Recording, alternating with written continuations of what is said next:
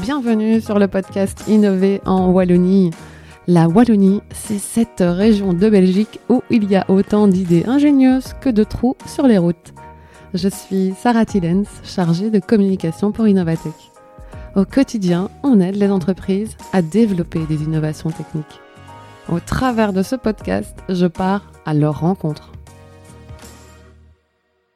Alors, euh, je suis aujourd'hui pour le troisième podcast chez Digitil avec Cédric Neve. Cédric, bonjour. Bonjour Sarah. Merci euh, de me recevoir dans tes bureaux parce que je suis venue jusque chez Digitil ici euh, à Mont-Saint-Guibert pour t'interviewer.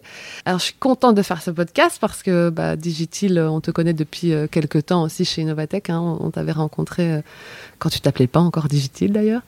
Et puis on, va se voir sur, euh, sur un événement dans lequel tu vas intervenir. Mais alors en plus, ta solution, on va en parler, ton innovation, c'est une innovation qui, facilite, à mon avis, grandement la vie des gens. Et moi, ça m'intéresse vraiment parce que j'ai besoin d'un petit assistant euh, comme ça, euh, d'une petite app qui pouvait m'aider dans tous mes paiements. Donc on, on va voir c'est quoi ton innovation, mais en tout cas, c'est autour de la fintech. Tout à fait. Alors avant euh, de, parler concrètement de l'innovation, euh, est-ce que tu peux dire un peu aux auditeurs qui tu es, euh, de refaire un, genre de petit topo CV professionnel rapide pour savoir, pour te situer un peu mieux Oui, très bien. Donc, euh, je m'appelle Cédric Neuf. Euh, j'ai fini mes études en 1999, donc euh, le siècle passé. Oui, il y a 20 ans. voilà, c'est ça. et j'ai débuté dans une boîte de consultance en informatique à Gossely, donc juste à côté des bureaux d'Innovatech, qui s'appelle le, CDT. Enfin, voilà. j'ai travaillé là pendant quelques années. Ensuite, je suis devenu consultant pour le ministère des Finances. Donc, euh, toujours dans l'informatique? Toujours dans l'informatique, voilà. Consultant IT, architecte IT, enfin voilà, on, gravit les échelons. Euh, et j'ai travaillé en fait au ministère des Finances pendant 12 ans. Donc euh, c'était, j'étais un, fonctionnaire ou quasi-fonctionnaire là-bas qui connaissait toute la maison. Et tu avais le côté quoi, fonctionnaire ou tu étais quand même... Non, non, non, non, consultant quand même, donc pas, pas fonctionnaire, pas le... Comme on peut l'imaginer, parce que attention aussi qu'il y a des fonctionnaires, euh, on va pas tous les mettre dans la même catégorie. Non, non, hein. non, tout à fait. Il y, en a, des très actifs, bien sûr. Et donc, euh, donc euh, voilà, consultant à ce moment-là. Et j'ai fondé en 2008 une cofondée avec deux, deux, associés, une boîte qui s'appelle Onirix, et qui justement faisait de la consultance principalement dans le secteur public. Donc là, tu t'es dit, bah, tout seul, euh, consultant, c'est sympa, mais je créerais bien ma boîte. Et donc, c'est comme ça que ça se fait. On a en fait repris, euh, on avait un contrat sur lequel on était pour une grosse société américaine. Et euh, à un moment, on s'est dit, bah, ce contrat, il va arriver à échéance, il va y avoir une, un nouvel appel d'offres qui va sortir. Et si plutôt que de rester employé dans cette société-là, on devenait nous-mêmes indépendants, qu'on créait notre société et que c'est nous qui remportions cet appel d'offres à la place de la société américaine. Donc euh, voilà, on est, euh, est sorti, on a remporté ce marché et, euh, et après on en a gagné d'autres dans, dans d'autres, d'autres échelons de pouvoir, ou, donc, mais principalement quand même dans le secteur public. Mais là, c'est un métier qui est. Enfin, j'ai des amis qui sont dans, dans mon avis, un peu dans, dans le même milieu. C'est une vie qui est aussi plutôt confortable, quoi. Tu fais ton horaire normal, tu, tu es tu, remplis tes contrats et euh, tu es consultant. Donc là, tu n'innoves pas fondamentalement à ce moment-là. Tout à fait, oui. Donc euh, à ce moment-là, ce qu'on fait, c'est que on, répond à des appels d'offres. Euh, et donc là, il y a une partie innovante parce qu'il faut pouvoir avoir une vision de comment est-ce qu'on va pouvoir répondre à certains marchés. mais une fois qu'on est dans le marché, en fait, on fait ce que le client nous demande et on n'a pas beaucoup de, marge de manœuvre de, ce côté-là. ça, ça m'a manqué. Et c'est pour ça que euh, en 2015, j'ai voulu lancer autre chose, sortir de la consultance et euh, faire un produit. Donc c'est vraiment, tu te dis, ok, moi je veux faire les trucs des autres, euh, non. En fait, tu avais ce côté indépendant avec ta boîte, mais tu étais toujours dépendant quand même de la volonté de, de l'un ou de l'autre qui te disait, je veux telle chose comme ça, fais-moi ça, et donc tu c'était un peu comme employé au final, et tu te dis non, maintenant je veux ma, ma propre boîte et mon propre produit, c'est ça? Voilà, c'est ça, pour avoir une plus grande marge de manœuvre sur ce qu'on peut, ce qu'on va réaliser, et, euh, et, quand on répond à des cahiers des charges, une bonne partie de ce qui va être fait est déjà décrit. On peut parfois un petit peu l'orienter, euh, mais, euh, mais en gros, c'est écrit, et c'est écrit par d'autres, évidemment. Et donc, euh, oui, ça me, ça me manquait de pouvoir être plus, plus créatif là-dedans. Et tu avais toujours, avais toujours voulu créer quelque chose comme ça? Ou c'était au fur et à mesure de ta vie que tu te dis, je veux faire ça? Déjà, chez, donc au CDT, j'ai travaillé sur un autre produit, rien à voir, dans l'ingénierie des besoins mais c'était déjà un produit. Et euh, ça m'avait beaucoup plu parce que on, peut vraiment construire quelque chose d'innovant et d'intéressant quand on a les mains un peu plus libres qu'un contrat de consultance. Euh, en tout cas, tu as cette envie de développer, de créer, tu as, envie de gérer des, de faire des projets. C'est quelque chose que tu as en toi finalement. C'est pas venu, c'est pas tombé comme ça euh, en 2015, tiens, je vais créer quelque chose. Tu sentais que tu avais cette envie en toi de créer quelque chose de, de plus innovant. Et donc, c'est à ce moment-là que tu. Donc, en 2015, tu crées, donc pas Digital à ce moment-là, mais tu crées. TILIT. TILIT. Ouais.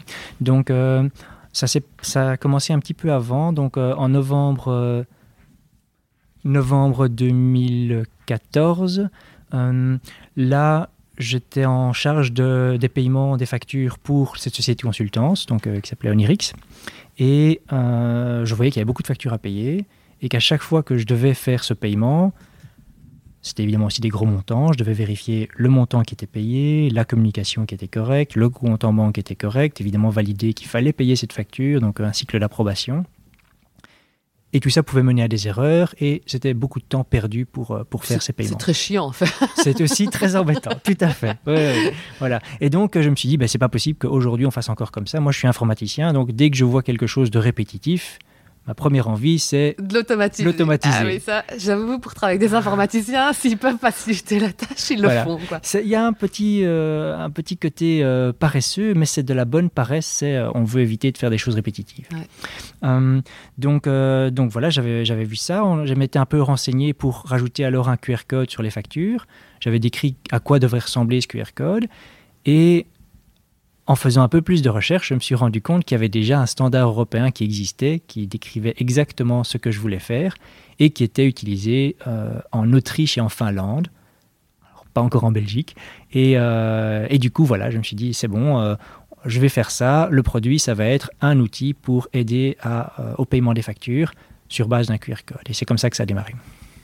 Ah oui, donc tu te dis, oh, ça existe dans d'autres pays, ça n'existe pas en Belgique. Moi, je prends la petite niche belge, je crée ça, mais entre je vais faire ça et puis je le fais, là, ça se fait pas du jour au lendemain. Comment ça se passe là, à ce moment-là? Oui, donc euh, D'abord, il faut, euh, bah, évidemment, hein, on établit un business plan, on voit euh, quel est le marché va, auquel on va s'adresser, qu'est-ce qu'on aura comme rentrée, quel va être le business model, euh, avec quel partenaire on peut faire ça, comment est-ce qu'on peut monter le projet, quelle source de financement. Enfin, donc tout ça ce sont des questions qu'on se pose avant de démarrer, c'est important. et T'es tout seul pour faire ça J'ai fait ça avec, donc j'ai cofondé en fait TILIT avec avec un associé euh, mais qui n'a pas participé vraiment euh, à l'opérationnel. Donc euh, voilà, et après, après quelques temps, on s'est dit voilà, c'est Cédric qui s'en occupe, voilà, et lui est continué du côté de, du côté de Nirix.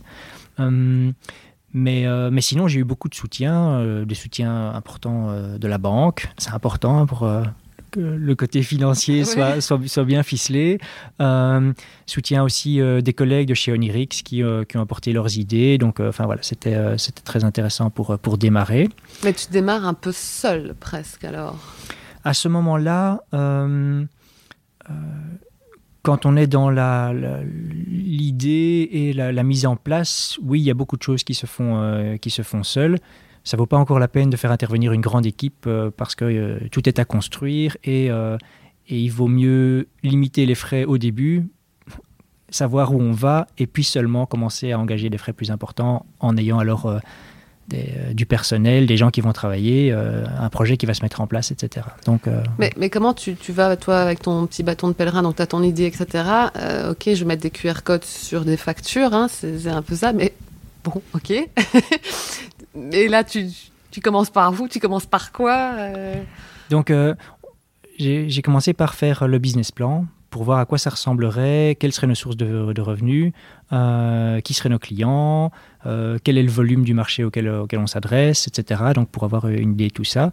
Et, et, à partir de là, dessiner un petit peu à quoi ressemblerait l'application et les fonctionnalités qu'on aimerait avoir pour et ça quelque part on revient à un processus que je connaissais assez bien de bah, on, a une idée qui nous, qui nous vient d'un parfois d'un appel d'offres ou un client qui exprime un besoin. Bah, ici, ce besoin, c'est moi qui le connaissais, donc voilà. Et puis, comment est-ce qu'on va de ce besoin-là arriver à une solution et quel est le budget qu'il va y avoir pour cette solution? Et la différence ici, c'est que je dois non seulement m'occuper du budget, mais je dois aussi regarder que ça nous rapporte derrière et donc euh, voir quelles seraient les rentrées. Et commencer à créer les protos, l'app, etc. C'est toi qui, qui as développé ça le, le début le, On a fait ça avec euh, des personnes donc, euh, de chez Onirix qui étaient alors employées sur ce projet, donc quelque part des personnes de Onirix, consultants pour à ce moment-là TIL IT. Euh, donc c'est comme ça que ça a démarré.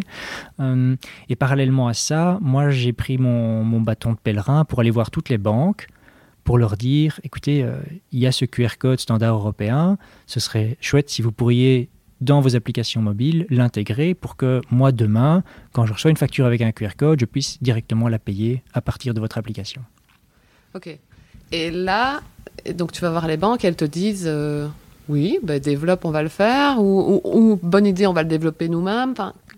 Le, QR code, il n'y avait rien à développer, puisque c'était déjà un standard. Mhm.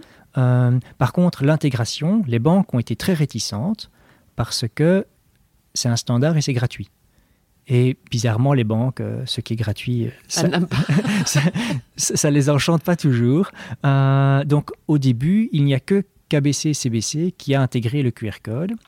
Et j'ai fait le tour de donc presque toutes les banques à ce moment-là en, Belgique, et les autres ne voulaient pas. Elles ne voulaient pas parce que, bah, d'abord, ça demandait un petit temps de développement, mais généralement, ce n'était pas vraiment ça qui, qui, posait problème. C'était surtout que qu'est-ce qu'elles allaient avoir comme retour et pourquoi est-ce qu'elles pourquoi est qu'elles le feraient. Elles ont par ailleurs plein de systèmes pour permettre déjà le paiement et les, quand le client n'est pas celui qui introduit ces données, tous ces systèmes sont payants. Quand on fait un paiement par banque contact, nous, en tant que euh, citoyens qui payons, euh, on ne se rend pas compte, mais évidemment, le commerçant, celui qui va recevoir l'argent, lui paye pour que la transaction soit effectuée. Quoi, à chaque fois, Des petits centimes, voire plus. Euh, quand on paye par banque contact, ça reste, ça reste en dessous du, en dessous de l'euro. Mais par contre, quand on va faire des paiements par carte de crédit ou par d'autres moyens, on va parler de pourcentage. Et donc, il n'est pas rare d'avoir des transactions où on paye 2-3% de la transaction à l'opérateur qui va réaliser le paiement. C'est un peu comme ça qu'elles font, qu'elles se font de l'argent, les banques, Les banques, les systèmes de carte de crédit, et donc effectivement. Mais du coup, leur proposer de remplacer ces systèmes qui leur rapportent de l'argent par une solution standard gratuite, bah, bizarrement, elles n'étaient pas très intéressées. Et donc là, tu te dis, bon, ça marche peut-être pas super, super avec les banques, parce que je vais peut-être un peu les concurrencer avec une solution. Euh, euh, c'était pas une concurrence, non. C'était justement euh, l'idée, c'était que les banques intègrent le système de paiement et donc permettent le paiement à partir de leurs applications mobiles et que nous, on s'occupe juste de rajouter le QR code sur les factures. Ouais. Donc, c'était pas du tout de la concurrence à ce moment-là. Mais par contre, euh, oui, le fait que ce soit pas rémunéré pour la banque, ça, ça leur posait généralement problème. Et donc à ce moment-là, tu te dis bon, c'est pas avec les banques que, comment Là, il y a un choix. Ouais. Soit on se dit ben, on arrête, parce que si on ne sait pas payer les factures qui sont avec ces QR codes, ça sert à rien. Voilà. Ou alors on pense autrement. Et donc c'est ça que c'est ça que j'ai fait à ce moment-là. Et penser autrement, ça veut dire quoi? Ça veut dire en fait devenir la banque qui va permettre de faire le paiement. Alors là, tu te dis, maintenant, je vais devenir la banque, comme voilà. Monopoly. c'est ça, c'est beaucoup mieux d'être la banque, en fait. On a beaucoup plus de liberté encore quand on est la banque. Euh, non, donc, plutôt que devenir une banque, en fait, ça voulait devenir établissement de paiement, donc euh, une entité qui est régulée, certifiée par la Banque nationale de Belgique pour réaliser des opérations de paiement. Et donc voilà, à partir de novembre 2016, euh, je prends cette décision-là, j'engage le premier employé de la société alors, et euh, on démarre pour ce processus pour devenir alors établissement de paiement. Et donc là, le processus de devenir établissement, euh, établissement de paiement, c'est pas si simple. Parce que là, pour être. Euh, c'est une longue démarche, ça coûte de l'argent. Enfin, tout le monde ne peut pas le faire. Donc, rappelle-moi, c'est combien pour... Ça nous a pris, ça nous a pris 12 euh, mois pour le faire et il fallait 125 000 euros de fonds propres pour avoir ce statut d'établissement de, paiement. Donc, ben, ça veut dire qu'en 2016, on a fait une levée de fonds. Et les banques, là, elles ne te prêtent pas de l'argent Euh, on l'a pas fait auprès des banques. Euh, on avait déjà un prêt avant de Belfus qui nous a accompagnés depuis le début. Euh, mais non, la levée de fonds, c'était une levée de fonds en equity et donc vraiment des, une bonne partie de, particuliers, de business angels, qui nous ont rejoints à ce moment-là et qui se sont dit bah oui en fait ça a l'air d'être une bonne idée de faire un établissement de paiement et de ça a l'air sérieux là tout de suite là ça va être sérieux le fait que tu sois comme ça accrédité. Ouais. Et donc, euh, donc voilà, on démarre à ce moment-là avec un capital de 625 000 euros et euh, de quoi mettre en place la solution, obtenir euh, l'agrément bancaire et commencer à commercialiser la solution. Et donc à ce moment-là, oui, donc à partir du moment où tu deviens bah, toi-même un peu la banque, tu développes l'application pour que les enfin pour que les personnes puissent faire des factures et passer par ta solution, par ton application, c'est ça? Oui.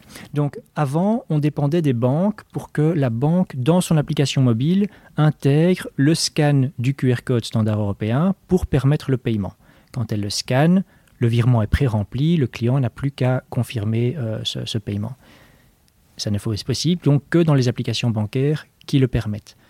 Avec notre agrément en tant qu'établissement de paiement, on a pu développer une solution qui permet à l'ensemble des citoyens européens, quelle que soit leur banque, de payer sur base de ces QR codes. Donc, si on veut bien expliquer la solution à ceux qui, n'y connaîtraient pas trop grand-chose, imaginons, j'ai une facture de, du téléphone. Chaque mois, j'ai une facture du téléphone qui arrive. J'ai cette facture, je vois que je peux la payer donc moi-même en allant introduire dans ma banque euh, le, code, le montant, mais je peux aussi télécharger donc Digitil et donc soit je scanne s'il y a un QR code sur la facture papier et je paye, soit je peux moi-même avoir Digitil, donc l'application sur mon téléphone, et faire le paiement directement euh, de ma facture de téléphone. Oui.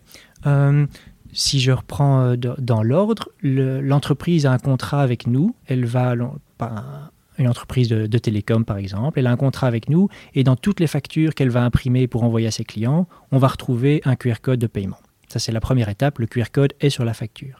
Le client qui reçoit sa facture, c'est indiqué qu'il peut la payer soit avec sa banque si elle supporte ce QR code, soit avec Digitil si c'est dans n'importe quelle autre banque. Le client alors soit prend son application mobile bancaire, scanne le QR code et paye comme ça, ou alors il prend l'application Digitil, là aussi il scanne le QR code, le paiement est prêt, il met son PIN code et c'est payé. Alors quel est l'intérêt que je télécharge l'application Digitil et que je fasse mes paiements avec Digitil? Alors, si la banque ne, ta banque ne supporte pas le, le QR code, tu vas pouvoir payer plus rapidement sans faire d'erreur parce que le QR code va être scanné directement. Donc ça, tout est... intégré, donc le montant, l'IBAN, tout, je ne dois plus rien mettre, je dois juste faire payer. C'est ça. Il faut quand même mettre son PIN code, il y a quand même une question de sécurité pour s'assurer que... voilà. Mais sinon, oui, aucune autre information n'est nécessaire, tout est déjà rempli dans le, dans le QR code et du coup recopié dans, euh, dans. Euh, donc ça, c'est le premier, le premier intérêt. Mais le deuxième intérêt, c'est pour pouvoir, tu disais au début, comment est-ce que moi je vais faire pour gérer euh, mieux mes factures, ne plus être en retard, euh, savoir ce qui me reste à payer, etc. Mais ça, c'est ce que permet Digitil. Et donc tu le permets comment? C'est-à-dire qu'avec l'application Digitil, euh, bah, tout va se faire automatiquement? Enfin, comment, ça, comment ça se passe? Une fois que le paiement a été réalisé avec Digitil, on va te demander comment tu veux recevoir ta prochaine facture. Et tu vas pouvoir dire que tu veux la recevoir dans Digitil. Du coup, la prochaine facture, tu reçois une notification sur ton smartphone qui te dit Sarah, tu as une nouvelle facture de ton opérateur téléphonique, c'est, je sais pas, 45 euros. Tu as l'habitude que ce soit en dessous de 50 euros, très bien, tu regardes, tu mets ton PIN code, c'est payé. Ça va très vite donc pour faire le paiement. Et tu vas pouvoir voir dans la liste de tes factures quelles sont les factures pour lesquelles tu as déjà payé, celles pour lesquelles tu es en retard, celles qui vont bientôt arriver à échéance, celles éventuellement pour lesquelles tu as programmé un paiement. Donc tout ça, tu peux le suivre à partir de Digitil pour ne plus jamais être en retard alors sur le paiement de tes factures. Pas mal, c'est pas mal. Je pense que ça va plaire. ça va plaire. Finalement, ça va plaire à ma banque parce que j'ai souvent du retard. Mais ta banque, c'est pas elle qui, euh, qui, se plaint du fait que tu es en retard, c'est plutôt ton émetteur, de, facture, voilà, qui est ton fournisseur, qui lui euh, t'envoie des, des rappels et pour lequel tu lui coûtes cher en fait parce que tu n'as pas payé directement. Et donc notre solution, qui va payer finalement pour le service, c'est ton fournisseur de factures qui lui a tout intérêt à ce que tu payes beaucoup plus rapidement les factures qui te sont, qui te sont adressées et euh, aussi si possible que tu les payes régulièrement, qu'il n'y ait pas de d'emails, de, SMS, euh, d'huissier à envoyer chez toi. Enfin, oui, c'est ça. pour lui, ça, finalement, ça, lui coûte hein, de, de, faire ses factures papier. De, si maintenant déjà il peut les faire de manière électronique, ça facilite la vie de tout le monde. Et ça fait moins de papier. Et puis en plus, s'il ne doit pas faire de rappel, effectivement, ça, ça. Donc, toi, tes deux cibles clients, c'est aussi bien bah, moi, le, client final, que celui qui va émettre la ou même plus celui qui va émettre la facture. C'est lui ton client. C'est lui d'abord qu'on va approcher euh, parce que d'abord, il est très facile à identifier. On sait assez vite qui émet euh, beaucoup, de, beaucoup de factures. voilà. On les a assez vite identifiés. Pour donner euh, une idée des secteurs auxquels, auxquels on s'adresse, on a commencé par des plus petits, des écoles, les administrations communales, etc., qui envoient les factures aux parents, aux citoyens. Et puis maintenant, euh, avec euh, les entreprises qui font de la distribution d'eau, là aussi, des factures trimestrielles, les hôpitaux, ils en envoient beaucoup, c'est pas nécessairement très régulier, enfin en tout cas on ne le souhaite pas. Mhm. Euh, et, puis derrière, euh, les assurances, les, euh, les, opérateurs téléphoniques et tout ce qui est utilities, donc les fournisseurs de gaz, électricité. Comment tu arrives à les convaincre, cette cible-là?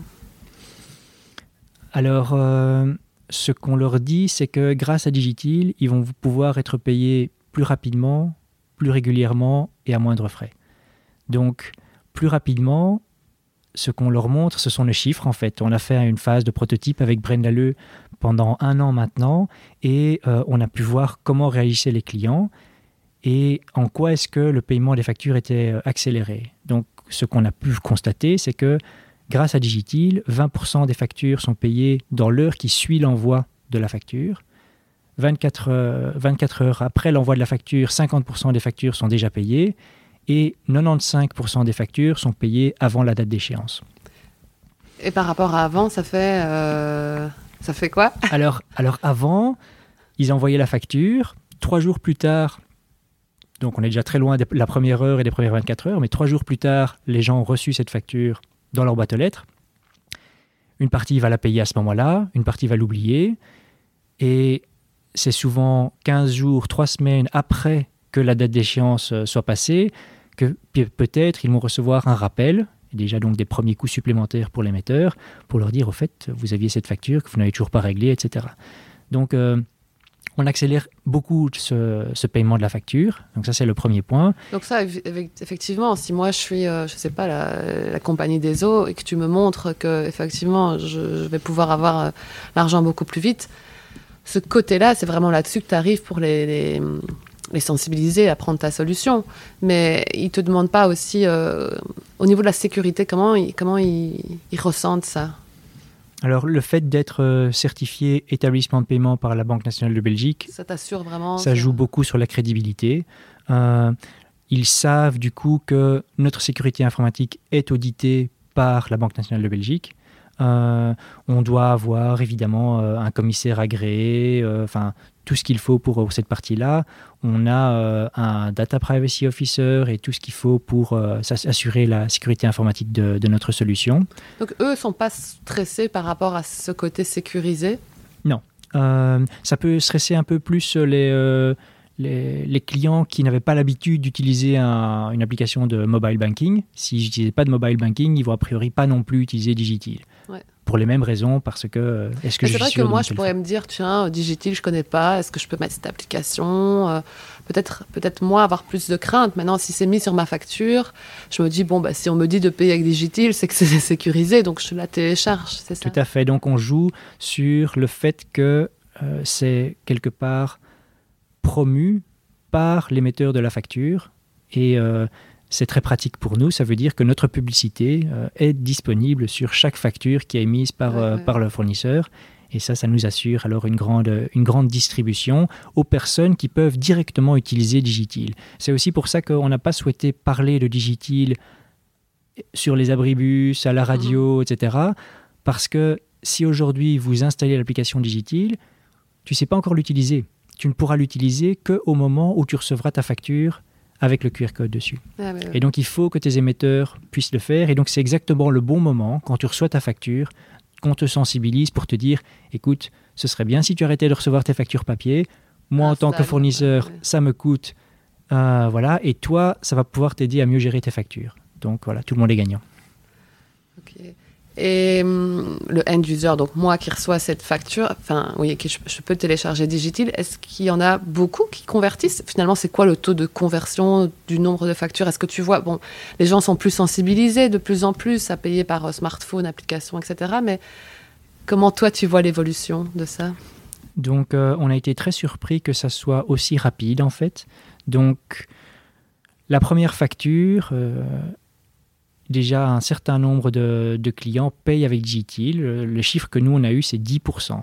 Donc pour, mhm. mettre ça en perspective, une personne sur 10 qui a reçu la facture, la première fois avec le QR code, a payé cette facture avec Digitil. C'est énorme. Hein c'est énorme parce que pour arriver à ce qu'ils fassent un paiement, euh, il y a quand même pas mal d'étapes. Ils doivent télécharger l'application Digitil, ils doivent donner leur carte d'identité, répondre à quelques questions donner leur numéro de compte à partir duquel le paiement sera réalisé.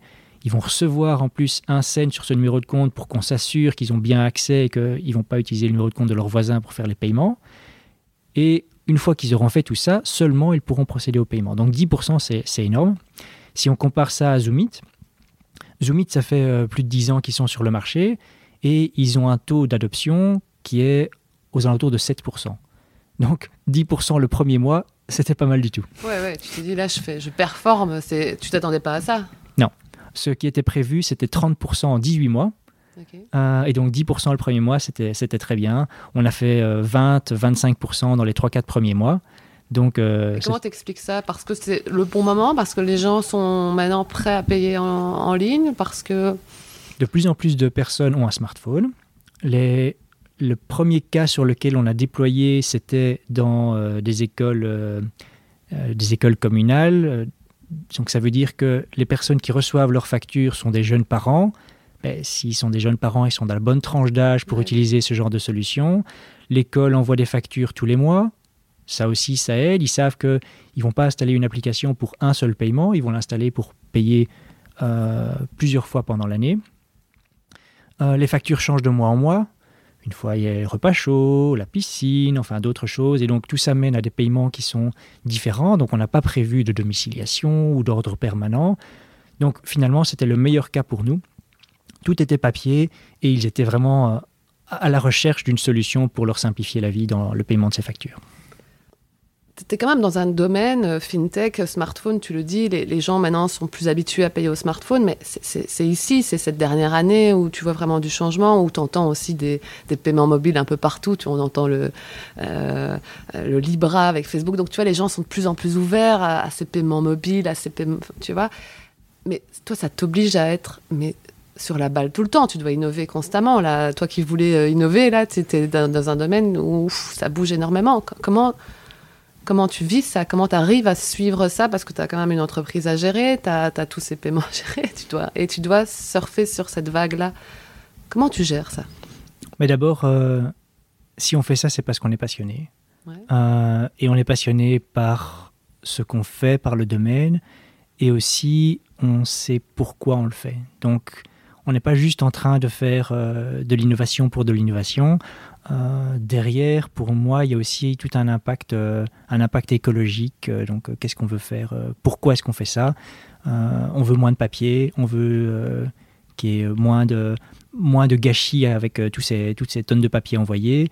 Et on veut aussi, pour chaque opt-in, on, plante un arbre, donc participer à la reforestation. Donc ça, c'est pour les motivations. Comment est-ce qu'on arrive à être motivé pour tout le temps être sur, sur la balle Et pour savoir comment suivre tout ça, on fait partie de différentes associations, donc euh, Beehive, FinTech Belgium, etc., qui sont les associations des professionnels du secteur euh, des fintech. Donc ça, ça nous permet déjà d'avoir une vue sur ce qui se passe, ce que font nos, euh, des concurrents ou alors d'autres, entreprises qui pourraient être des partenaires pour, pour l'avenir. Et puis, il faut aussi regarder beaucoup plus loin et pas juste ce qui se passe en Belgique. Donc c'est la raison pour laquelle on a soumis un projet européen, on, on, regarde ce qui se passe dans les autres pays pour aussi s'en inspirer et euh, Parce que c'est ton idée à la base, c'est vrai que quand tu as eu l'idée, c'était un, c'était dans d'autres pays, mais pas en Belgique. Donc tu dois quand même rester ouvert à tout ce qui se passe dans. Je veux dire, en plus, le marché des paiements mobiles, moi je le vois bien. En Belgique, on fait du Péconique. Moi, j'étais avec un, pote français, il connaît pas Péconique. Donc tu as des, des disparités entre tous les pays, donc tu dois quand même être ouais, ouvert à ça tout le temps. Et ça, ça c'est aussi un, sacré job. Donc. Euh, au niveau européen, on parle du Digital Single Market. Donc ça, c'est un gros objectif de l'Europe, c'est faire en sorte que partout en Europe, y compris euh, en Grande-Bretagne pour l'instant, euh, on puisse arriver à avoir des services qui sont disponibles dans tous les pays. Et euh, donc, quelque part, c'est mettre en place des standards qui vont permettre une interopérabilité de ces différents services pour que demain, si tu veux faire un paiement dans un magasin, tu peux utiliser ta carte de débit ça fonctionne, que tu ailles euh, en Belgique, au Luxembourg, euh, en France, euh, partout en Europe, ça fonctionnera. Ça, c'est grâce à ces initiatives européennes. nous, on a choisi dès le début d'être basé sur des standards européens pour pouvoir déployer une solution partout en Europe. On a passeporté notre, notre licence en tant qu'établissement de paiement partout en Europe, de nouveau pour pouvoir faire ça dans tous les pays européens.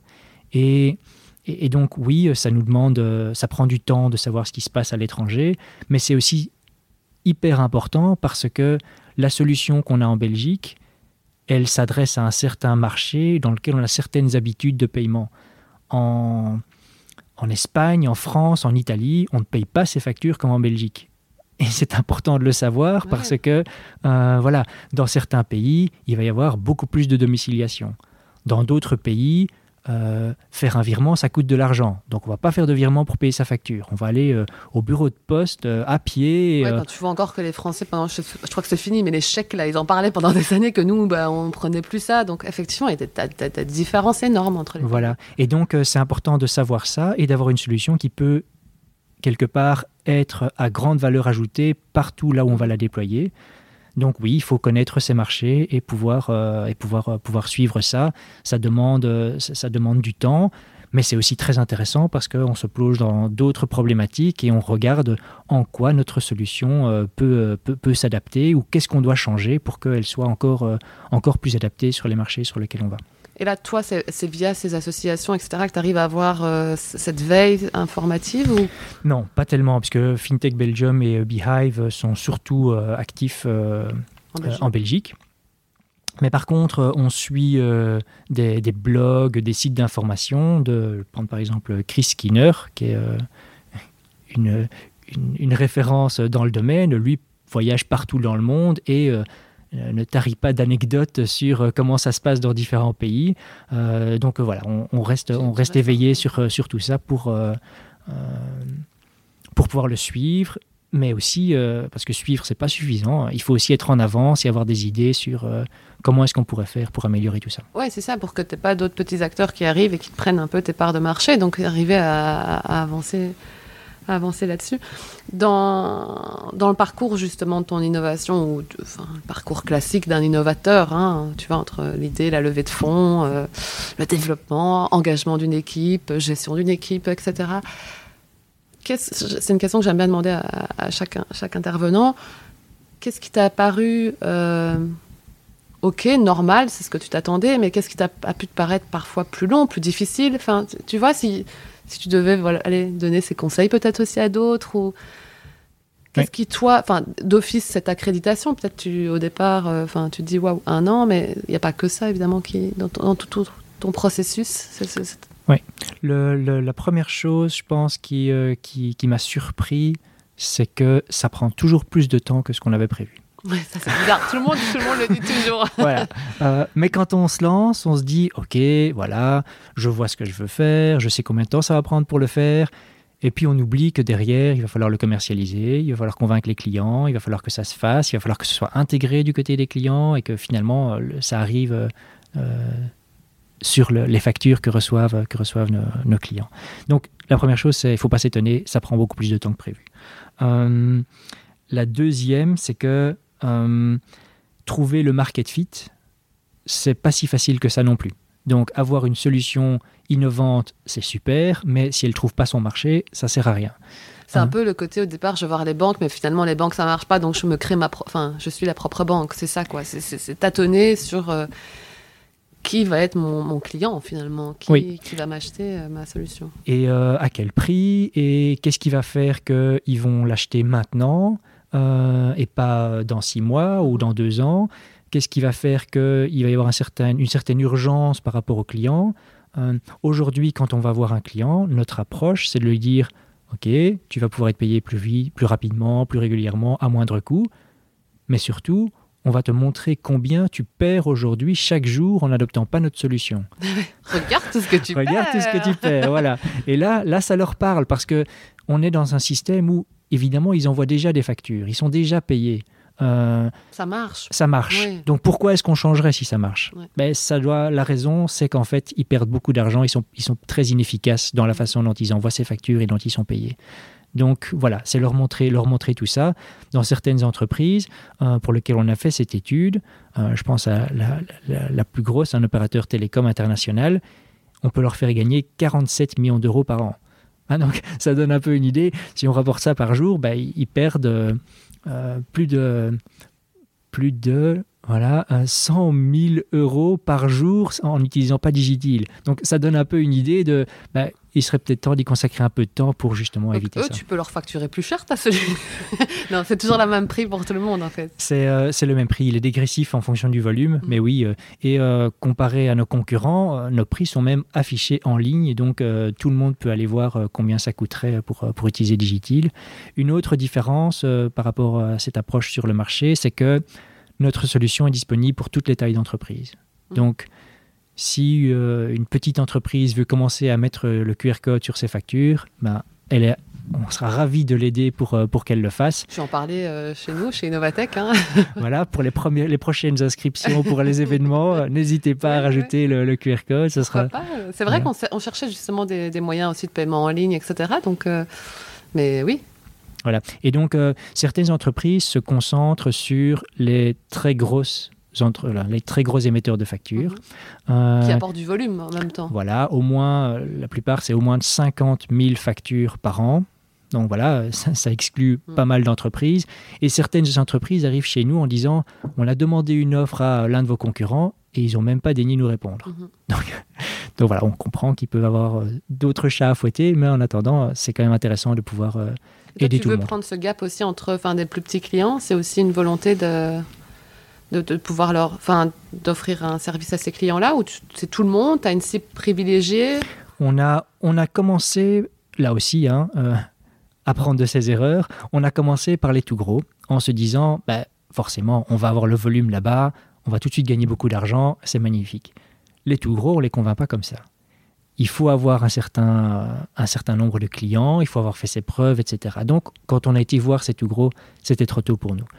Et du coup, on s'est rabattu sur les plus petits, en se disant, ben voilà, les plus petits, ce sera plus facile à convaincre, ils vont pouvoir démarrer plus rapidement. Et on a eu raison, ça, ça a marché très bien.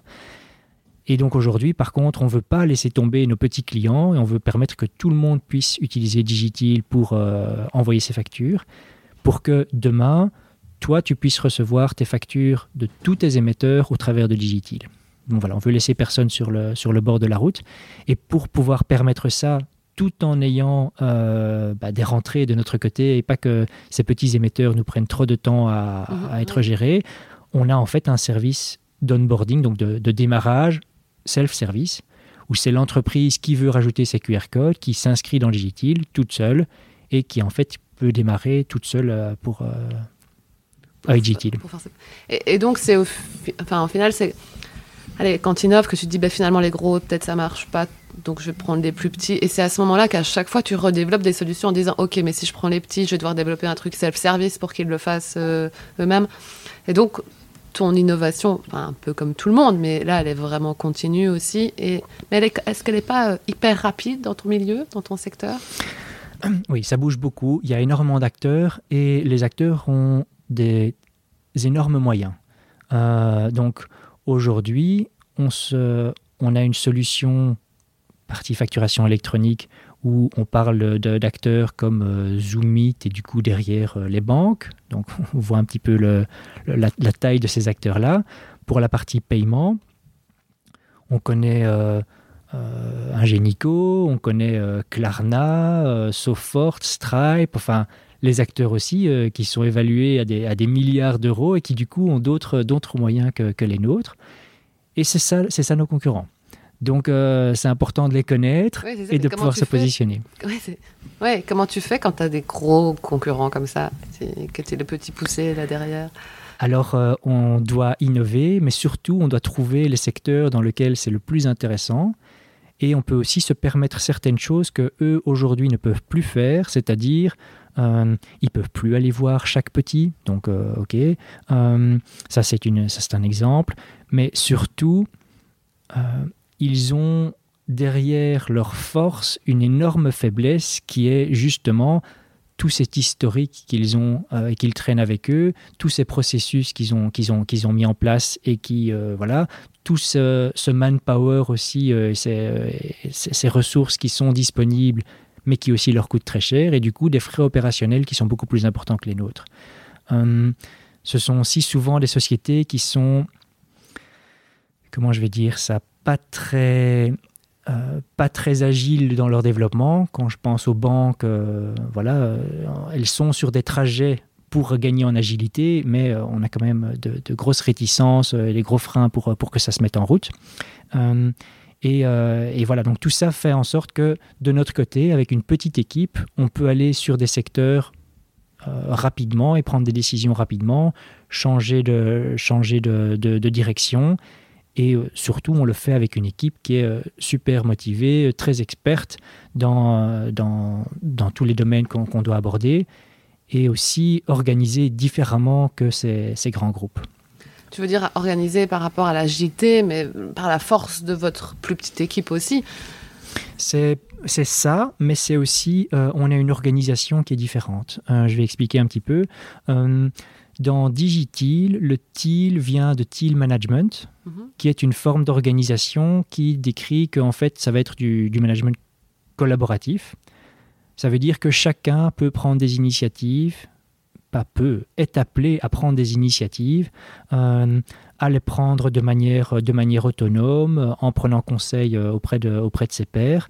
Et donc voilà, donc on, est organisé différemment c'est pas euh, une hiérarchie dans laquelle c'est Cédric qui décide tout et puis les autres n'ont qu'à se taire et à exécuter. Non, non, chacun participe et, euh, prend des initiatives et réalise ça de, manière autonome. Et du coup, on est beaucoup plus agile qu'une grosse structure. Mais malgré ça, à terme, tu ambitionnes de devenir plus gros aussi. Et donc, tu auras peut-être ces mêmes problèmes à l'avenir que. ou tu as, peut-être cette, cette, force de plus d'être d'être sorti à un meilleur moment que, enfin encore que, mais d'être la force de la jeunesse et de ton agilité dans la boîte te permet de, prendre justement des, des, tournants que eux ne savent pas prendre maintenant peut-être. Oui, il y a ça. Euh, et puis le, on a, j'ai choisi en fait de créer une nouvelle structure. Euh, j'aurais pu aussi me dire, mais je vais continuer dans Onirix. On avait, j'avais déjà une entreprise dans laquelle on aurait pu mettre ça. Non, on a décidé de faire une autre structure organisée autour du team management pour que tout le monde sache dès le début que c'est par là qu'on veut aller et que chacun du coup puisse euh, rentrer en sachant qu'il va être euh, on dit euh, empowered, acteur, participant actif effectivement de, tout ce de tout ce qui va être réalisé. Et en grandissant, le but c'est, c'est souvent comme ça que ça se passe, de reproduire des petites équipes pour toujours garder cette agilité. Mais donc, tu as besoin, quand tu engages des gens chez toi, euh, que ce soit des gens qui ont envie de prendre des décisions, parce que tout le monde n'a pas envie d'être comme ça non plus. Il y a des gens, tu leur dis, bah, tu, tu codes et tu fais ça, et puis merci, et puis voilà, après c'est fini. Euh, donc, tu engages quand même ce type de profil de personnes. On a un processus de recrutement dans lequel la première étape, c'est voir que la personne, ben, sur papier en tout cas, correspond au profil qu'on recherche. Mais la deuxième étape, c'est directement de voir par rapport aux valeurs de la personne si elle, elle a les mêmes valeurs que nous, des valeurs qui sont compatibles avec, euh, avec le reste de, de, l'entreprise. Et euh, effectivement, si elle se sent bien dans une société euh, dans laquelle il y a effectivement beaucoup d'agilité, beaucoup de, participation de, chacun. Donc oui, ça fait partie des critères à l'embauche. Mais en même temps, la solution que tu proposes, c'est aussi une solution qui est finalement agile. Donc, tu dois avoir ce mindset agile pour travailler, je pense, comme ça. Enfin, dans une société qui propose une solution qui est si changeante, tu vois, par rapport euh, à, ce qui, à ce qui existe, qui, qui change constamment parce que tu fais des développements constants. Donc, est-ce que tu ne penses pas que c'est d'office une personne qui travaille ici doit avoir ça, un peu ce mindset-là aussi Certainement, oui, oui. Et c'est euh, les valeurs euh, et la façon de penser sont compatibles avec le produit qu'on développe et, la façon dont on le développe. Et donc, TIL IT, Digital, on n'en a pas parlé, pourquoi le change Donc, tu gardes le TIL, tu gardes ce... Ça ne veut pas dire opal Ça veut dire opal, oui, tout à fait. Euh, tu, gardes ça dans les deux. Euh, pourquoi le changement? Au début, quand TIL IT a été créé, c'était une société de services informatiques organisé sur base du team management, donc euh, du management euh, participatif ou collaboratif. Et depuis lors, en fait, ce qu'on fait, c'est développer un produit, à savoir Digitil. Et pour simplifier et ne pas avoir euh, IT et Digitil, on s'est dit qu'on allait être Digitil partout. Ça simplifie. Ce qui est, bien. Voilà. Parce que je vois beaucoup de sociétés qui ont des noms de, produits qui ne sont pas les noms de la société. C'est compliqué. Quoi, ça, Il y a d'autres raisons euh, qui sont les prélèvements qu'on va faire sur le compte de celui qui va, qui va faire le paiement, euh, il va voir d'où vient le prélèvement. Si ça vient d'une société qui s'appelle TIL alors qu'il a utilisé Digitil pour faire son paiement, c'est perturbant. Euh, TIL euh, devenu Digitil, est agréé par la, la Banque nationale de Belgique, et sur le site de la Banque nationale de Belgique, c'était marqué TIL mais la personne utilisait Digitil. Et donc, est-ce que Digitil est agréé ou est-ce que TILIT est agréé? Ils ne savent pas qu'en fait, c'est la même chose. En ayant un seul nom, ça a tout simplifié et donc maintenant, euh, on, reste comme ça. En et plus, tu as une solution qui s'appelle Digitil, tu n'en as pas d'autres. Ta solution, c'est Digitil, point. voilà tes envies futures, c'est de la développer, mais de toujours rester sur, sur cette solution. Oui. On, on, a parlé de, de, la facturation électronique, des paiements. On a aussi une, une solution de paiement de confiance qui est intégrée dans, dans l'application Digitil.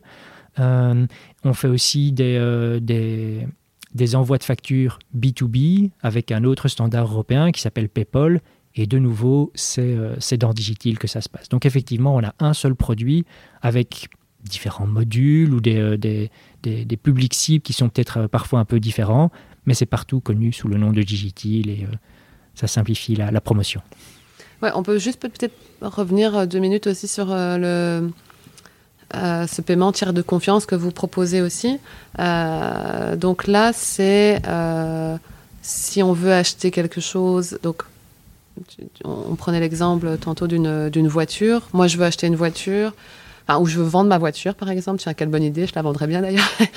je veux vendre ma voiture, imaginons 5000 euros, il y a quelqu'un qui veut me l'acheter, très bien. Et puis comment ça se passe pour l'argent? Est-ce qu'il me remet du cash en main? Enfin, c'est très, très compliqué. Et donc, avec la solution, on peut, donc moi je peux lui dire, paye-moi 5000 euros, lui il peut accepter, et puis entre, les deux, euh, Digitil passe. Oui, c'est ça. Donc euh, dans Digitil, il y a euh, un, un, menu pour les achats et ventes. Donc, euh, tu vas juste aller dans ce menu-là, tu vas dire 5000 euh, euros pour ma voiture, je veux la vendre à telle personne, ça c'est son adresse email.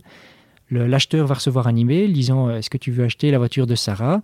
Nous, on aura vérifié que c'était bien Sarah qui vendait sa voiture parce qu'on a vérifié tes documents d'identité, etc. L'acheteur va s'identifier auprès de Digitil et donc on aura aussi son identité. Donc, toi, tu sauras à qui tu as affaire il va pouvoir dire que oui, il veut acheter ta voiture. On va l'inviter alors à transférer les fonds. Ces fonds vont être envoyés dans le coffre-fort électronique de Digitil. Toi, tu vas savoir que tes 5000 euros sont dans ce coffre-fort et du coup, vous allez pouvoir vous organiser pour vous rencontrer et euh, donner les clés de la voiture, les documents du véhicule, etc. Et quand on dit OK chacun sur l'application, c'est retransféré de l'autre côté. Voilà, et c'est à ce moment-là que toi tu sais que l'argent va arriver chez toi et tu vas pas avoir de surprise parce qu'il y a eu pas mal d'arnaques évidemment de, liées à ça où moi en tant qu'acheteur D'abord, euh, je pourrais ne pas du tout avoir le nom que tu attends et du coup me présenter sous une fausse identité parce que j'ai de mauvaises intentions. Ça, c'est une possibilité. L'autre, c'est que je vais arriver et je vais te montrer, mais regarde, je viens de faire le virement et je vais te montrer ça sur mon téléphone. Alors qu'en fait, c'est juste une, capture, d'écran, tout à fait modifiée. Euh, J'ai évidemment jamais fait le virement. Et beaucoup de personnes se sont fait arnaquer comme ça. Euh, avec Digitil, on résout ce problème-là. Tu vas pouvoir voir sur ton téléphone la confirmation que l'argent a bien été transféré et tu sais qu'il arrivera chez toi. Les projets futurs de Digitil, du coup, c'est d'avoir plus de clients en Belgique déjà, que tout le monde paye avec Digitil. C'est quoi tes projets maintenant? Donc d'ici la fin de l'année, on va démarrer euh, avec des entreprises dans les secteurs euh, des eaux, des assurances, euh, des hôpitaux et aussi une entreprise pour les appels de loyer. finalement, là aussi, on a des paiements à faire. Donc tout ça, ça va mener à un certain, volume de factures et on veut multiplier ce volume par 6 d'ici la fin de l'année 2020 principalement en Belgique, mais aussi sur, euh, d'autres pays européens. Euh, et on veut aussi l'adresser du coup à des secteurs avec les plus gros players, à savoir les secteurs des euh, fournisseurs de gaz, d'électricité et les fournisseurs télécoms, qui sont les les plus gros à envoyer des factures, récurrentes. Quoi. Voilà. Effectivement, quand je vois un peu le détail de mes factures, moi, c'est vrai que c'est souvent les, les, mêmes qui reviennent. et aller comme ça sur l'Europe, c'est pas un truc qui te fait peur, non? Non. On a, euh, on a été la première entreprise en Wallonie à obtenir un subside européen de 1 million d'euros justement pour déployer notre solution euh, sur le marché européen. Donc c'est non seulement euh, pas quelque chose qui me fait peur, c'est quelque chose pour lequel on a reçu de l'argent pour le faire. donc donc c'est clair, on le fait. Est-ce que ça nous fait peur? Ben, comme on l'a dit, les habitudes de paiement sont différentes dans, les, dans différents pays, mais euh, la Belgique est pour ça, euh, c'est pas le meilleur marché pour nous. Euh, je vais expliquer pourquoi. En Belgique, si on veut faire un virement, la plupart du temps, c'est gratuit. Euh, c'est inclus dans le forfait qu'on paye à la banque pour pouvoir utiliser son compte. Donc on a l'impression que c'est gratuit de faire, de faire un virement. Dans d'autres pays, ça coûte de l'argent. Et donc, euh, on va utiliser d'autres moyens pour payer sa facture, des moyens qui vont être plus lents, etc. Euh, dans ces pays, parfois, le prélèvement par euh, domiciliation coûte aussi beaucoup plus cher qu'en Belgique. On a été voir les prix d'un prélèvement par domiciliation en Italie. Le prix qui est, qui est, affiché dans le prospectus de la banque, c'est 5 euros. Ah en Belgique, on est en dessous de 10 cents ah dans les prospectus de la banque. Euh, souvent en dessous de 5 cents. Donc, euh, euh, Donc tu, veux aller attaquer ces marchés-là finalement. Mais évidemment, puisque là-bas, la, valeur de notre produit est encore beaucoup plus importante, puisque les, les, frais bancaires qui sont associés au paiement sont beaucoup plus élevés. Donc ça a beaucoup plus de sens encore d'aller sur, euh, sur ces marchés-là. Il faut par contre bien les connaître pour... Oui, savoir ce qui, qui, est déjà sur le marché, quoi, parce que tu n'es peut-être pas le premier à t'attaquer à l'Italie. En, Italie, il y a 2000 banques, par exemple. Oui. Donc euh, oui, il y a déjà, il y a déjà une certaine, une certaine concurrence, mais on voit que quelque part, euh, elles se sont toutes mises d'accord sur une certaine manière d'opérer les paiements. Et c'est ça la beauté aussi de, l'Europe et du, euh, du, Digital Single Market, c'est faire en sorte que les meilleures pratiques européennes puissent être euh, essaimées partout en Europe et du coup que les citoyens européens puissent profiter de ça, même si en fait ils sont italiens, ils profitent d'une solution belges pour faire leur paiement. Euh, demain, ils auront euh, leurs assurances qui, viendra de, qui viendront de Suisse. Euh, ils auront le. moi, je pense vraiment qu'on va aller de plus en plus vers des, des, choses comme ça. Moi, je vois déjà j'ai pris une carte qui venait d'un autre pays parce que c'était un truc de paiement facile en ligne, etc. Et c'est vrai que c'est quelque chose que les gens n'auraient pas fait avant, mais qui font vraiment plus facilement maintenant. Et donc, de se dire que voilà, je paye avec une application qui est développée ailleurs, bon, finalement, c'est peut-être pas ça qui va les, choquer. Euh. Est-ce que Digitil passe bien dans toutes les langues, je pense? Oui, ça va. Euh, en, français, on va, on, certains disent digital. C'est un petit peu dommage, mais c'est vrai que, enfin voilà, on, peut comprendre pourquoi.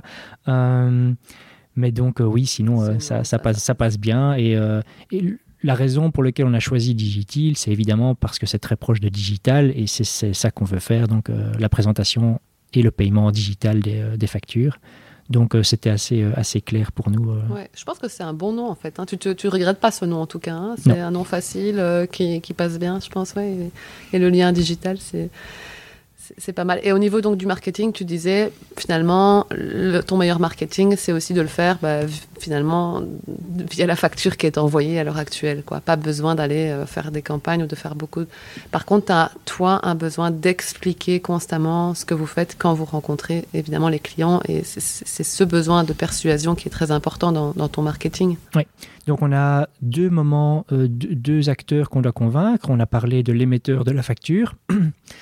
Lui, il faut le convaincre sur euh, l'avantage économique, euh, mais on le va aussi le convaincre sur euh, l'écologie qui est associée à, la solution.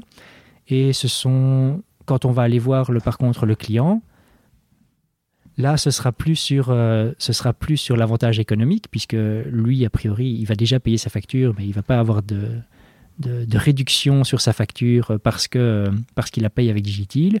Mais par contre, ce qu'on va lui proposer, c'est que s'il passe à la présentation dans Digitil de sa prochaine facture, alors on va planter un arbre et du coup, comme ça, il peut participer euh, à la reforestation et euh, à, la diminution de nos, émissions de CO2, ou en tout cas à une plus grande capture de nos émissions de CO2 dans, dans des arbres.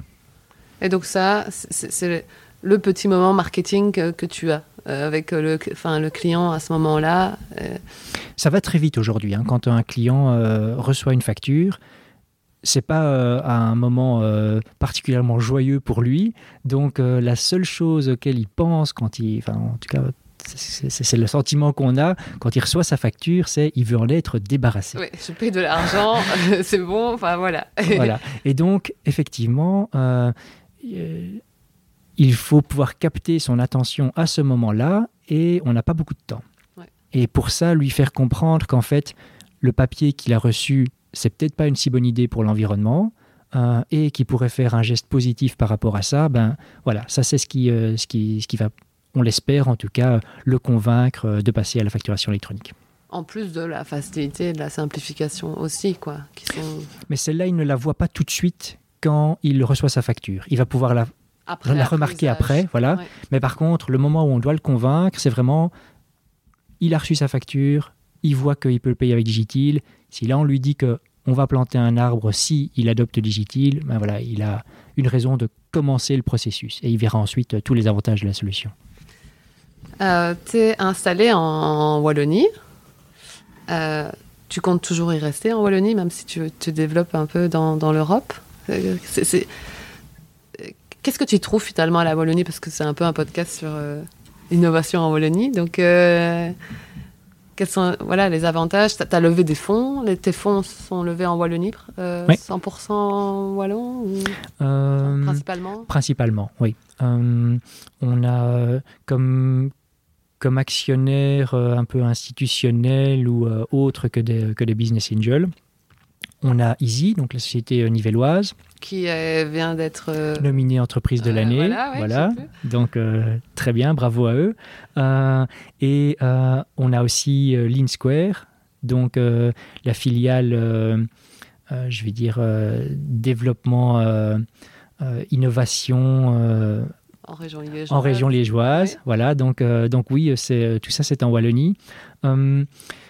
On a énormément de sollicitations de la part euh, d'entreprises étrangères pour euh, réaliser de manière offshore nos développements et ça ne nous intéresse pas. Euh, ça ne nous intéresse pas parce que pour nous, c'est très important d'avoir un ancrage local, de pouvoir voir les personnes avec lesquelles on travaille, de tisser des liens, parce que c'est bien de faire quelque chose d'innovant, c'est encore beaucoup mieux de le faire avec des personnes qu'on apprécie. Euh, donc euh, voilà, euh, c'est en ça qu'on veut continuer à le faire sur, en, Wallonie. Par contre, ça ne veut pas dire qu'on va pas avoir d'autres antennes ailleurs. Mhm. je pense, par exemple, si, si on doit avoir du, du, support en allemand ou en espagnol. ou Oui, d'ouvrir des filiales ou des... des oui, enfin, c'est vrai que si tu vas t'implanter maintenant en Italie, euh, bah, c'est bien aussi d'avoir quelque chose peut-être euh, sur place en Italie. Oui, voilà. Donc, euh, donc voilà, et il faut pas non plus regarder juste, juste son nombril et se dire que, que la Wallonie c'est le centre du monde. c'est intéressant de pouvoir être proche de nos clients et du coup, oui, d'avoir probablement des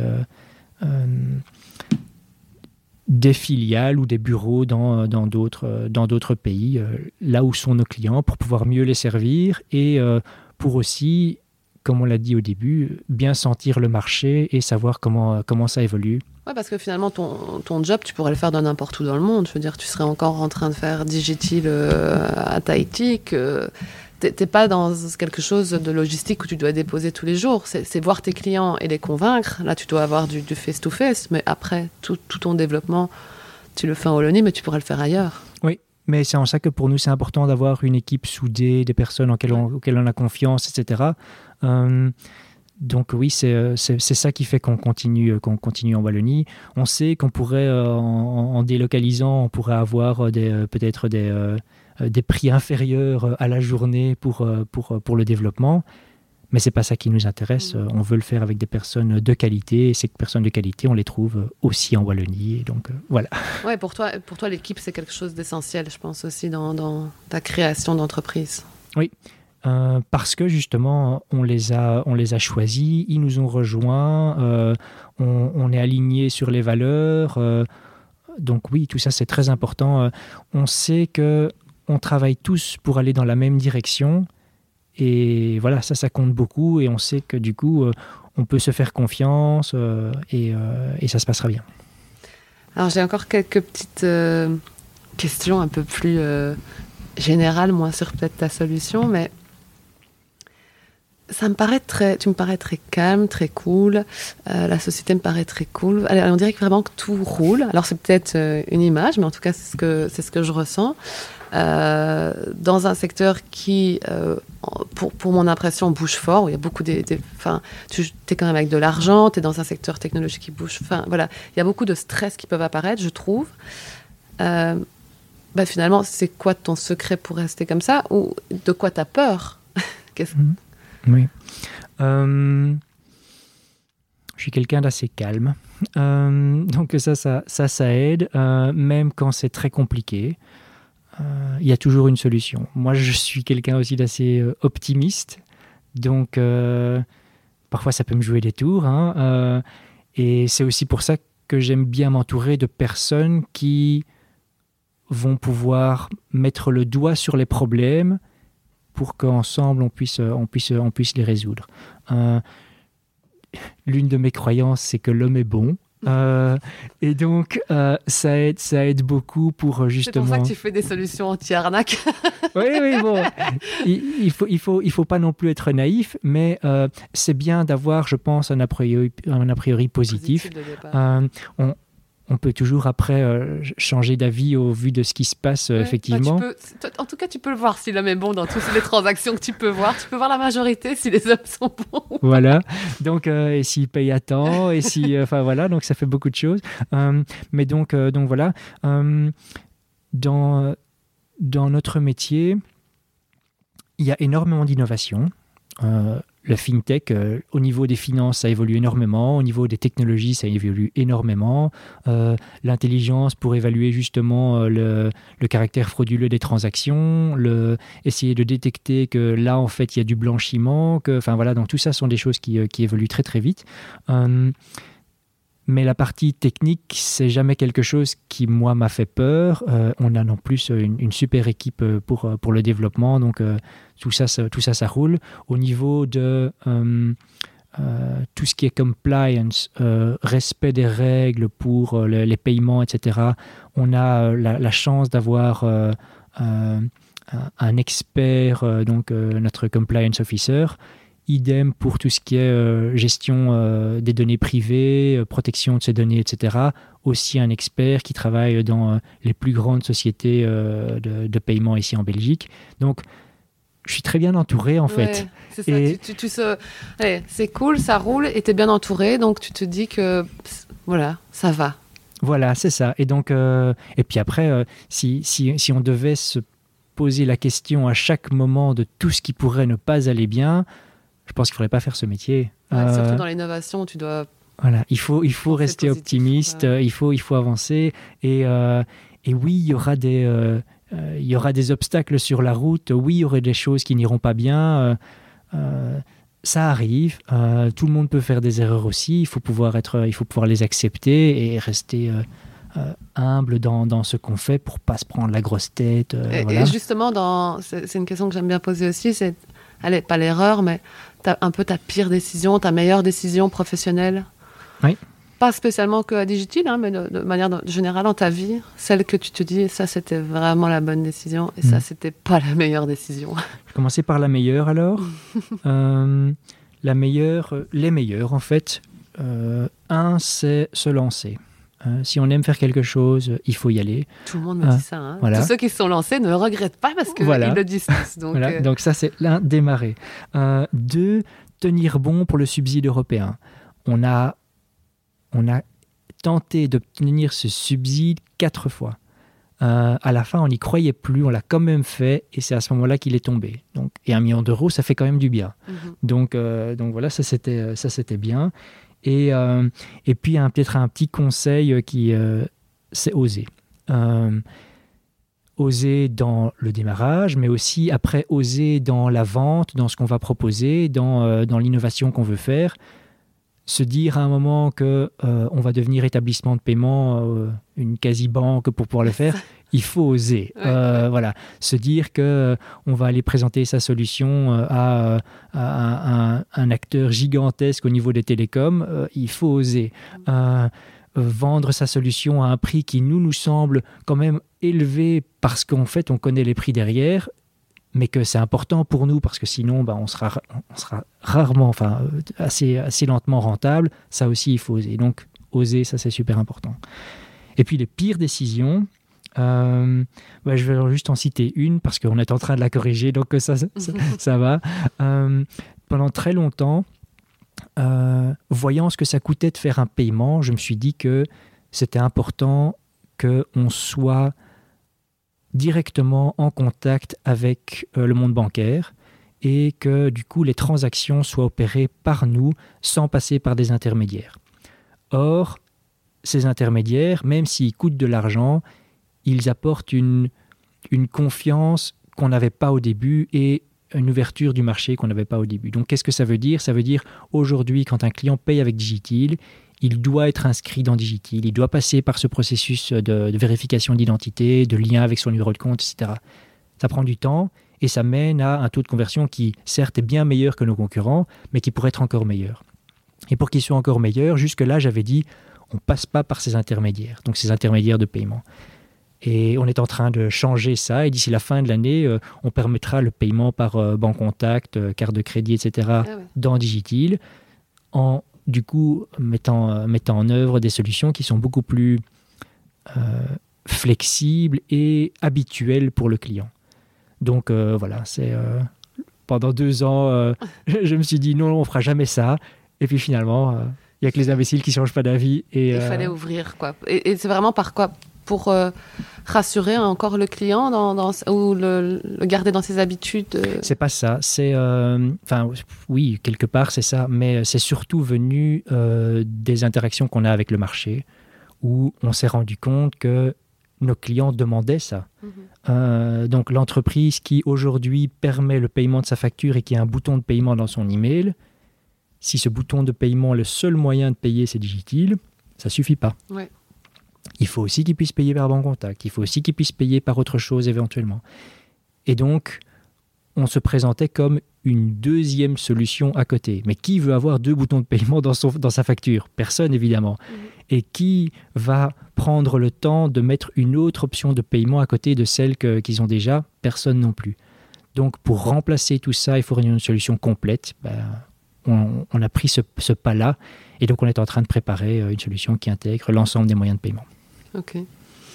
Bah, comme quoi, tu vois, on peut tenir et puis, et puis changer d'avis. Euh, encore, euh, encore deux petites questions. Si tu pouvais rencontrer quelqu'un à qui tu pourrais parler un peu, avec qui tu pourrais parler, j'ai envie de dire, de, tu vois, de ton innovation, de ton métier, qui pourrait t'ins- peut-être t'inspirer, donner des conseils, tu voudrais rencontrer qui? Alors, euh, je pense à quatre personnes. Ah oui, carrément. Toi, Ouais. toi, tu fais un dîner, quoi. Oui, oui, oui, parce que une personne, c'est pas assez. Il y, a, il y a beaucoup de richesses dans le monde euh, et, et donc euh, c'est bien d'avoir beaucoup de points de vue. Donc euh, la première, c'est Chris Skinner, j'en ai déjà parlé. ah oui, c'est le blogueur. le euh, blogueur, voilà. Donc euh, lui a toujours plein d'idées et il en écrit une partie, mais je suis sûr qu'il en garde beaucoup sous, sous le pied. Donc ce serait super Si intéressant de parler avec ouais. lui. Un- une deuxième personne à laquelle je pense, c'est Marc Rézière, donc le, le CEO de Belfius. Euh, on est partenaire de Belfius, c'est eux qui organisent nos, nos- nos transactions, enfin, euh, c'est chez eux que se passent nos transactions. Euh, ça m'intéresserait de discuter avec lui euh, d'innovation. tu l'as pas, tu l'as jamais Pas rencontré encore, Ah non, ouais. Ah bon, ça c'est c'est encore faisable. Ah oui, oui, évidemment, mais tout est faisable. Ouais, hein, ouais, donc, euh, euh, je suis déjà euh, passé à côté de Chris Skinner plusieurs fois aussi, mais, mais Ah donc, de, euh, de- de là, à mais- boire un pas- café avec, c'est c'est Voilà. autre chose. Euh, une autre que je trouverais intéressante, c'est parce que je trouve que ses valeurs sont très belles, la façon dont elle, dont elle travaille est très, est très bien. Euh, et puis c'est une femme aussi, c'est aussi euh, c'est beau à ce niveau-là. Bah, Dominique Leroy. Ouais. Oui, donc euh, en plus, elle est dans une entreprise qu'on aimerait bien qui utilise Digitil. Enfin, elle était. Elle, elle, était, ouais, ça, Ouais, ça, ça voilà. bouge quand même. là. Voilà. Euh, mais euh, et chez KPN, euh, c'est pas c'est pas gagné non plus. Mais enfin bon, je suis sûr qu'elle rebondira et que donc ça se passera bien. Donc je pense que c'est c'est une, une belle personne. Euh, et puis une dernière, et c'est là je sais pas qui c'est, mais c'est la responsable ou le, le responsable justement du digital single market au niveau de la Commission européenne. Ah oui, Donc euh, là aussi, je pense qu'il y a des choses à faire et euh, tu voudrais savoir ce qui va se passer, ce qu'ils vont mettre comme loi future ou des choses comme ça ou... Euh, ça et comment est-ce que nous on peut aussi les aider pour faire en sorte que en Europe on ait des moyens de paiement qui soient encore plus harmonisés Mhm. et, et qu'on puisse un peu plus oublier euh, les frontières qui nous séparent. Ouais, donc c'est une autorité, euh, une autorité européenne quoi, avec qui tu voudrais discuter euh, Ouais. comme ça, ouais. Super. Ah bah écoute, non, attends, on, on- on va essayer, hein, on, va, on va voir ce qu'on peut faire, réaliser le, rêve d'un innovateur, des petits dîners sympathiques de Cédric Neff. Et ouais, dernière question que j'aime bien poser, mais euh, c'est un peu euh, tes sources ou euh, ouais, tu vois, ça peut être une série, ça peut être euh, euh, Moi, ça me donne des idées aussi hein, de lecture ou de séries, etc. Il y a le premier podcast à MB Costeril, il m'avait conseillé de regarder, euh, que tu as peut-être regardé la série Netflix sur Bill Gates. Ah non, j'ai pas vu Ah, encore. ben, voilà, moi, j'ai regardé du coup après, c'était très très intéressant. J'imaginais pas que Bill Gates euh, était. euh, Dans le cerveau de Bill Gates ou Ouais, quelque chose comme ça. Ouais, ouais. c'est ça. Ouais. C'était- franchement, c'était chouette. Euh, donc voilà, si tu as des petites recommandations. Euh, moi, je pense, le- la première chose que je pense que tout entrepreneur, euh, tout- toute personne active, en fait, devrait lire, c'est euh, le livre de Frédéric Laloux qui s'appelle euh, Reinventing Organizations. Donc, il parle du, management collaboratif et comment est-ce qu'on peut s'amuser dans, dans, dans ce qu'on fait au travail, le faire beaucoup plus... euh, euh, en sachant pourquoi et euh, de manière beaucoup plus, beaucoup plus efficace. Donc euh, voilà, ça c'est euh, la première chose.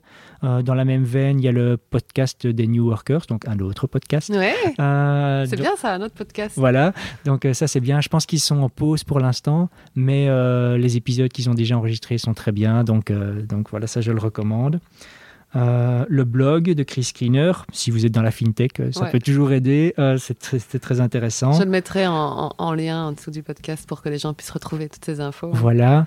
Euh, et puis, pas tellement dans les sources d'inspiration, mais plutôt dans les outils. Donc, il y a les sites justement de Reinventing Organizations qui reprennent pas mal d'outils pour le, le management co- collaboratif.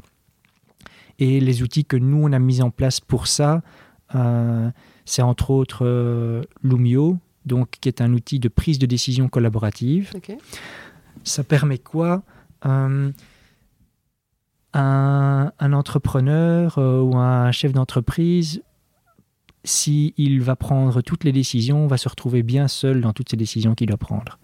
Euh, en management participatif, toute l'entreprise travaille ensemble pour arriver à prendre des décisions. Donc ça, c'est déjà, on n'est plus du tout tout seul, donc ça, c'est très chouette. Avec Lumio, on intègre en plus euh, toutes les personnes qui peuvent nous donner des conseils, tous nos actionnaires. Et donc, dès qu'on a une décision stratégique à prendre, on donne le contexte sur Lumio, on fait une proposition, et puis on a plein de commentaires sur Ah, mais oui, mais il faut penser à ça, et ce serait mieux de changer ça, etc.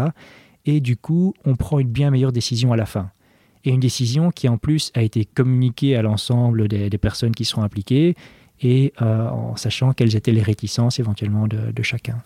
Mais tu dois arriver à faire participer tout le monde dans cette décision. On ne doit pas nécessairement faire participer tout le monde, mais tout le monde est invité à participer. Voilà. Et donc, euh, donc voilà, ça c'est euh, ça c'est un des outils qu'on utilise. Et puis à côté de ça faire participer l'équipe euh, donc euh, euh, et, que tout le monde se sente se sente impliqué. on a des délits tous les jours, donc tous les jours on se parle pendant 15 minutes pour expliquer ce qu'on a fait la veille, ce qu'on va faire aujourd'hui, si on a des points de blocage et qu'on a discuté. On a tous les vendredis on fait un petit hélico donc pour faire la situation de la semaine et savoir un peu où on en est. des rétrospectives donc euh, tous les euh, six semaines ou huit semaines, on, se voit, on se dit, OK, quels sont les points positifs sur les deux derniers mois, qu'est-ce qu'on doit améliorer, et du coup on prend des, actions par rapport à ça. Tout ça, c'est vraiment pour que mhm. ça avance et qu'on euh, on ne laisse pas traîner des choses, qu'il y ait des, frustrations, des gens qui ont envie de changer des choses mais qui n'ont pas trouvé le moment ou l'occasion de le faire. Ben, c'est le bon moment à ce moment-là. Des feedbacks. Donc, euh, tous les six mois, on fait un feedback 360 euh, degrés. Donc, chacun donne son avis sur tous les collaborateurs euh, de manière constructive. Hein. Ta chemise hier était très, très moche. oui, oui, donc ça, c'est, ça, c'est peut-être pas. Enfin, oui, ça peut, mais c'est pas le plus intéressant. mais donc, donc. C'est bien ça, les, côtés feedback comme ça. voilà. on n'entend pas souvent ça. Et, et aussi, c'est l'occasion de. Bah, en fait, si j'aimerais une augmentation ou si je pense qu'il faudrait un peu plus de plantes au bureau, euh, ou euh, enfin voilà, c'est l'occasion de, de, parler, de parler de ça. Et euh, donc voilà, toute une série de processus qui font que finalement on peut mieux travailler ensemble mhm. parce que on passe beaucoup de temps au boulot, bah autant que ce soit agréable. C'est drôle parce que c'est souvent allez, des, des, gens qui sont dans le domaine informatique qui pensent à, à, encore plus implémenter ces manières, euh, tu vois, de, faire, euh, euh, du feedback régulier, du, allez, on, discute toutes les semaines, on voit où on en est, etc. Ces manières un peu agiles de travailler, j'ai l'impression que c'est d'office chez des gens qui ont le profil un peu informaticien ou qui sont dans l'informatique, parce que déjà, ils sont eux-mêmes habitués, bah, tu sais, à faciliter le travail, à automatiser les tâches, à faire que ça fonctionne bien. J'ai souvent trouvé cette caractéristique chez ce type de profil de personne. Je ne dis pas qu'il n'y a pas, a pas dans d'autres, mais tu vois, dans, ces gens qui sont habitués à... Il y a dans, le, dans la profession, donc euh, dans, dans l'informatique, il y a une méthodologie qui s'appelle la méthodologie Scrum, qui est la méthode agile que, mhm. que beaucoup utilisent, beaucoup, utilisent, beaucoup recommandent, etc. Euh, ça a beaucoup percolé dans, euh, dans, dans le secteur et du coup, ça a donné un espèce de langage commun et des habitudes communes pour les informaticiens. Donc, euh, c'est ça que ça fait aussi. C'est pour, c'est pour ça, je euh, pense, que tu le retrouves beaucoup dans ces, dans ces profils-là. Mais euh, après, ces habitudes sont tout à fait applicables dans d'autres, dans d'autres secteurs. Les informaticiens ont peut-être juste l'habitude de plus structurer mhm. parce que c'est leur métier. Oui, ouais, tout à fait. Non, mais tu vois, il y a du bon à prendre dans chaque, euh, dans, dans, chaque métier. En tout cas, c'est ce que je retrouve euh, souvent euh, comme chouette manière d'interagir dans, dans, ce profil-là. Bah, écoute, on a, fait, on a bien fait le tour. J'ai pris un peu plus de temps que prévu euh, de, ton, temps. Merci beaucoup pour ce temps accordé. Euh, Avec plaisir. Au plaisir de te revoir et puis de voir, de, revenir. Moi, j'aime bien hein, me dire que dans un an ou deux, je reviendrai faire euh, une suite de podcasts quand tu, quand tu mangeras des pâtes en Italie et que tu auras, que tu seras devenu une, mini-banque italienne, en, voilà, ou, ailleurs, hein, en tout cas bonne chance pour euh, tout ce que vous mettez en place. C'est très chouette. Et, euh, et puis, bah, j'espère que oui, on, va peut-être l'essayer. Euh, enfin, en tout cas, je vais en parler autour de moi pour qu'on essaye Digital, peut-être au bureau avec des, avec des amis. Merci. Merci à toi, Sarah. C'est un plaisir. Bravo et merci. Vous avez écouté cette interview en entier. Si vous l'avez aimé, N'hésitez pas à la partager autour de vous. Et si vous aimez ce podcast, euh, merci de le noter 5 étoiles. Ça nous aidera à le diffuser plus largement.